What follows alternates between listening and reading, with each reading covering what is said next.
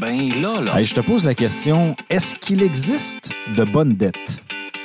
Ben là, là. Ouais, est-ce qu'il y a de bonnes et de mauvaises dettes? C'est ce qu'on va parler avec notre ami Sylvain Carbonneau. Ben là, là.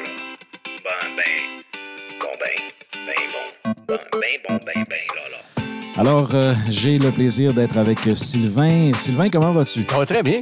Ça va Très, bien? très bien? Ah oui. Exactement. Ton voyage en Colombie, comment ça s'est passé? Ouais. Merveilleux. Chaud, là, mais Chaud. merveilleux. Est-ce que ça a été une bonne dette ou une mauvaise dette, le, le voyage en Colombie? Euh, C'était offert. Ah, C'était offert. Oh, OK. euh, donc- Cadeau familial. Ah, OK. Cadeau familial. Belle maman qui aime beaucoup son gendre et euh, tous les gendres de la famille. Ah oui, moi, ma belle-mère, elle m'aime beaucoup aussi, je pense. Elle t'amène pas en Colombie? Non, mais je pourrais lui suggérer. Oui, ben c'est, euh, c'est la nouvelle tendance, je te dirais. Puis c'est pas dans la capsule, c'est pas dans la chronique, c'est vraiment une nouvelle tendance que je, je vois et maintenant que, que, que je subis depuis quelques années. C'est-à-dire que les gens, à la retraite, profitent de leurs avoirs, de leur vivant. Plutôt que de laisser des héritages et de ne pas voir les gens en profiter parce que tu n'es plus là, ben, les gens prennent la même somme d'argent et disent on fait un voyage, on part tout le monde ensemble. Ah, c'est bon, ça. Et on, on le vit ensemble, le moment. Et je trouve que c'est, c'est vraiment brillant. Écoute, je trouve ça exceptionnel. Oui, sérieux, là, si je peux donner l'envie à des gens de faire pareil. Là. Ben oui. Moi, ben, maman a dit euh, J'amène des enfants. Alors, si vos parents sont à la retraite, vous savez... Suggérez ça. Vous pouvez... Ça peut être un week-end dans un chalet, tout le monde ensemble. Ben oui. On a commencé à le faire, moi et ma conjointe, avec les enfants. Bon, moi, Édouard. Moi, j'ai Ben oui, un- exactement. j'ai un super chalet. Parfait, exactement. Tu Exactement. nous loueras, on va Bon. y aller. OK.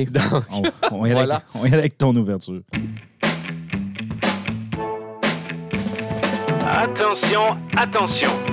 Voici notre invité de la semaine.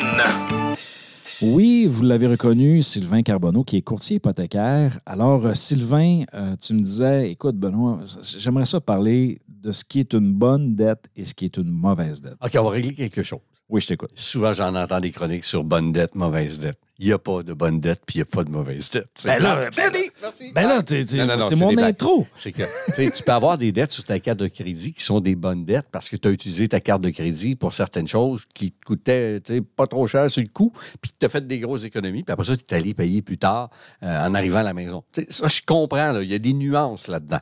Les gens, des fois, euh, Ah, mais là, mais moi, euh, euh. non, non, allons-y pour des dettes majeures. D'accord? Oui. d'automobile, Mhm. c'est une bonne dette parce que tu l'utilises et tu en as besoin. Donc, c'est une bonne dette. Mais par contre, une automobile neuve, euh, n'en déplaise au concessionnaire, a beaucoup de dépréciation. Lorsqu'elle sort du concessionnaire, on perd facilement un 15, 20, 30% dans certains cas, rapidement, simplement en achetant un véhicule neuf. Une meilleure dette va être une voiture qui a un an, deux ans, usagée, qui a déjà connu sa dépréciation et que tu vas quand même te faire financer à un taux intéressant dans une Ben, institution financière que tu achètes au même concessionnaire. Tu vois ça, moi j'ai appliqué cette technique-là euh, à plusieurs reprises. Euh, à un moment donné, j'avais acheté un BM, puis euh, j'étais en- on était en 2011, puis c'était un 2011, il y avait 5000 kilos. Euh, Je l'ai payé 15 000 moins cher. Exactement. Puis, puis comme ça, plusieurs véhicules comme ça. Il y a juste mon camion que j'ai acheté, dans le fond, neuf, par- parce que je suis allé en location Mhm. pour ce, type voilà. de véhicule-là. Et j'arrivais à ça, c'est-à-dire que si vous y allez dans le neuf, allez-y en location. Et tu vois, je l'ai racheté parce que dans la période où ce que ma location terminait, La valeur a augmenté oui, puis c'était, c'était plus avantageux de racheter mon camion que, que d'en prendre un nouveau. Et voilà, puis en plus, je l'avais parti de zéro. Alors, je, je- je savais que j'avais fait de l'entretien, je savais que je C'est l'aimais. ça. Il y a quel- je connais l'histoire de chacune Bravo. des, chacune des une bonne dette? Ben oui. enfin, j'en ai une bonne. Donc, Non, non, bonne dette, mais mauvaise dette. La maison, c'est une excellente dette. Tout à fait. Parce qu'on investit dans notre patrimoine personnel ou familial, dépendamment si on est seul propriétaire ou un couple. Donc, c'est une bonne dette. Mais c'est une bonne dette, mais il faut aussi garder en tête qu'une maison, là, si tu ne l'entretiens pas, euh, Elle peut perdre rapidement de la elle valeur. peut perdre la valeur, puis ta dette peut, ne, ne supportera peut-être plus qu'est-ce que ta maison. La valeur est. marchande. Exactement. Puis, tu sais, euh, tes fenêtres, euh, ta toiture. Des armoires de cuisine, Euh, c'est ça. le plancher, si tout est défraîchi puis tu n'en prends pas soin, là, Exactement. éventuellement, tu vas payer le prix. Donc, si on en prend soin, si, si on fait nos paiements, c'est une bonne dette. C'est un bon investissement, une maison. Mauvaise dette, carte de crédit, marge de crédit, prêt personnel pour autre chose qu'un véhicule. Euh, on parle de, mau- de mauvaise dette. Et là, je le répète, appelez-moi pas pour me dire euh, j'ai pris ma carte parce que là, ça, c'est en spécial. Non, non, je parle de dettes qui traînent, des soldes que l'on laisse. euh, longtemps, longtemps, longtemps sur des cartes et des marges. Comment on peut peut-être euh, améliorer ça? Aller chercher de l'économie d'échelle en bout de ligne et être capable, justement, peut-être de se dégager de l'oxygène financier. Moi, c'est comme ça que j'aime ça appeler, de l'oxygène financier. Il me semble qu'après avoir fait ça, je respire mieux. Donc, tu as une carte de crédit de 5 000 tu dois normalement payer 5% par mois sur une carte. Paiement minimum, 250 Tu as une carte de crédit, tu en as deux, parce que la majorité des gens en ont en moyenne deux, c'est-à-dire une, une de leurs institutions financières, et l'autre, ben, généralement, c'est une Canadian Tire ou President's Choice, euh, bref, du magasin préféré dans lequel euh, on va faire nos achats. Donc, c'est des dettes pour lesquelles vous allez payer 15, 19% ben, Mettons que tu as deux cartes à 5 000, 250 par mois, 250 par mois, on a un 500 qui vient de partir. Là. Tu as une marge de crédit qui a servi des fois à payer la carte de crédit parce que tu n'avais pas suffisamment de liquidité dans ton compte. Je le sais, ça arrive à tout le monde. OK? Dites-moi pas, non, non, non, j'ai jamais fait ça. Ça arrive à 95% des gens de le faire. On le dépose le mois d'après ou on oublie de le déposer le mois d'après. Ça arrive. C'est de l'Alzheimer volontaire. Donc, t'as une- non, non, mais c'est sérieux? voulu. Non, non, ça arrive. On- on- en quelque sorte, on, on se manipule soi-même. Ah, je le mettrai le mois prochain. Tu C'est pas grave. Ah, mais là, c'est parce que tu peux pas faire ça longtemps parce qu'à un moment donné, ça. T'arrives exactement au tu vas, tu vas calcul. frapper un mur. Et là, tu te retrouves avec une marge de crédit de 11 000. Je vois ça couramment là, chez des gens. là. Deux cartes de 5 000, une marge de 11 000, c'est pas mal la moyenne de ce qu'on peut voir là, chez la moyenne des ours. Bien là, tu as facilement 21 000 de dette. Bien là, la marge, c'est 550 le paiement minimum là, mensuel. là. Ah, mais c'est pas ça que je donne, je paye juste les intérêts. Ouais, mais ben jamais. Non, c'est ça. Faut que tu Donc, rembourses ton capital. dans aussi. un- Calcul de ratio d'endettement, c'est 5% qu'on met, 550. Donc, puis là, là, on est rendu facilement, là, quoi, 1050 de paiement mensuel? Puis on n'a pas ma maison, là.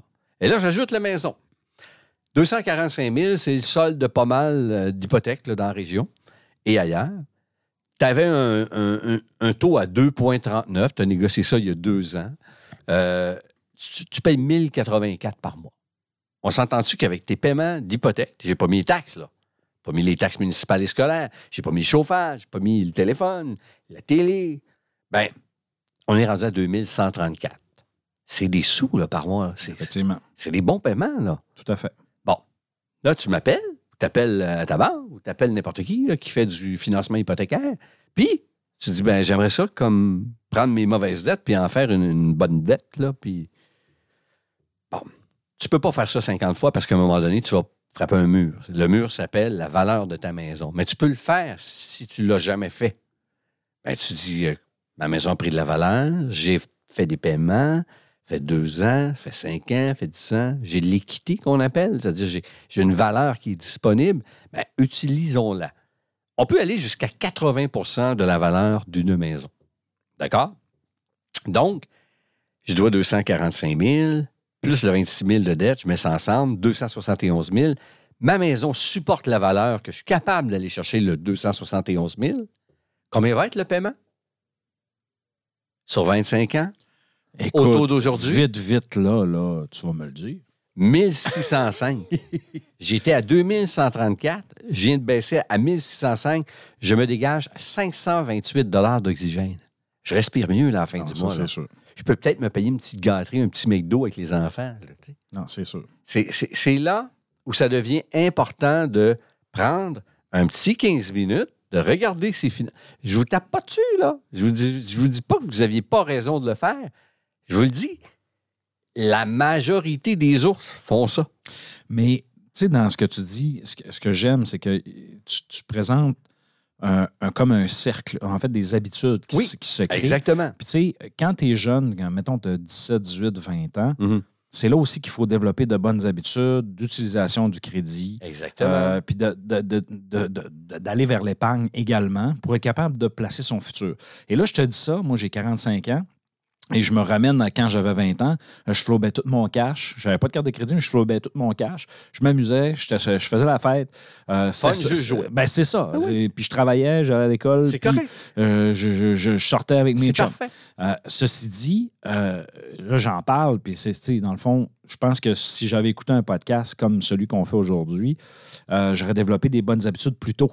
Puis possiblement que j'aurais été plus loin aussi financièrement dans ma vie dès, dès- dès- dès mon jeune âge parce que j'aurais commencé à, à Mhm. épargner. Puis on s'entend, là, épargner, gérer les dettes parce que dans le fond, la- ce que j'en retiens de ce que tu dis, c'est que la bonne mauvaise dette n'existe pas, mais c'est plus des comportements qu'on a face. Et j'y arrive, c'est ça. ben, excuse-moi, je voulais pas te- Non, non, non, c'est parfait, tu m'y amènes. Tu m'y amènes. Donc, Donc, euh, allons-y avec le comportement. je te viens de te dégager 528 Ben oui. par mois. Là, on parle d'une hypothèque. Tu t'en vas chez McDo. Bon, c'est ça. Moi, je suis jeune. J'entends parler de CELI, de CELIAP, de REER. De Céline Dion? Non, de CELIAP. Ah, excuse, je Céli- pensais que c'était je Compte épargne. Compte épargne libre d'impôt. Je pensais que c'était euh, Céliane. euh, je pensais que c'était Céliane. Je pensais que c'était Céline Dion. Non, non, non, non, merci, merci.